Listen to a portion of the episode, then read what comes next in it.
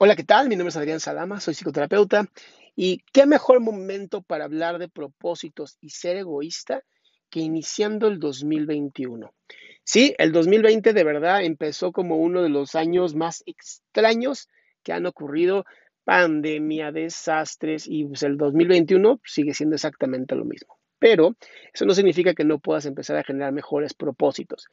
¿Y por qué es tan importante? ¿Por qué es tan importante que tus propósitos sean medibles y que sobre todo seas egoísta a la hora de empezar a hacerlos?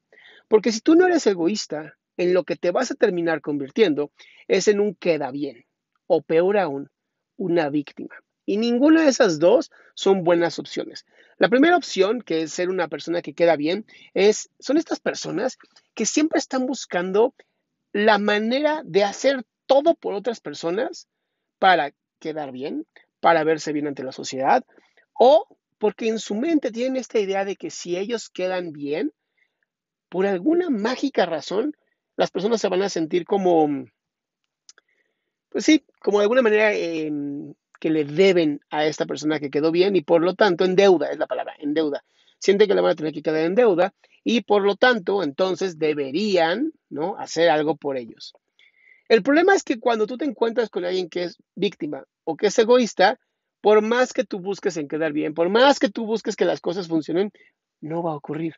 Porque esas personas o están pensando en ellas para crecer o están pensando en ellas como una manera de alguien, sálveme porque estoy sufriendo muchísimo.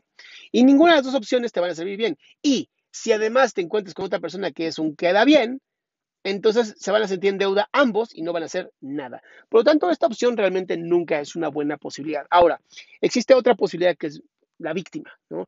La víctima siempre está pasando algo malo, siempre le pasa algo malo, siempre algo existe, ocurre que le termina haciendo su vida mucho más diferente a lo que ellos esperaban. Y esto, pues por alguna razón, nunca funciona. Anthony Robbins dice que no hay víctimas, solamente personas voluntarias. Y que quede muy claro, no es a las personas a las que les sucedió una tragedia o un trauma, son a las personas que se quedan ahí viviéndose desde la víctima porque hay una ganancia secundaria. Las personas hacen cosas por ti, los queda bien, hacen cosas por ti. Y por último, los egoístas, porque es tan importante para poder cumplir propósitos ser egoísta. Y tiene todo que ver con poder explotar tu potencial al máximo. Y me gustaría aclarar, ser egoísta no tiene nada que ver con ser egotista. El egotista es la persona soberbia narcisista que lo único que busca es destruir a otras personas para poder cumplir con sus eh, propósitos. La persona egoísta es todo lo contrario. Es una persona que sabe que si no se entrega primero a sí misma, que si no primero se da la libertad y la expresión de poder ser quien es sin algún tipo de medida restrictiva, en ese momento va a poder entregar algo mejor al mundo, a la comunidad, a la sociedad.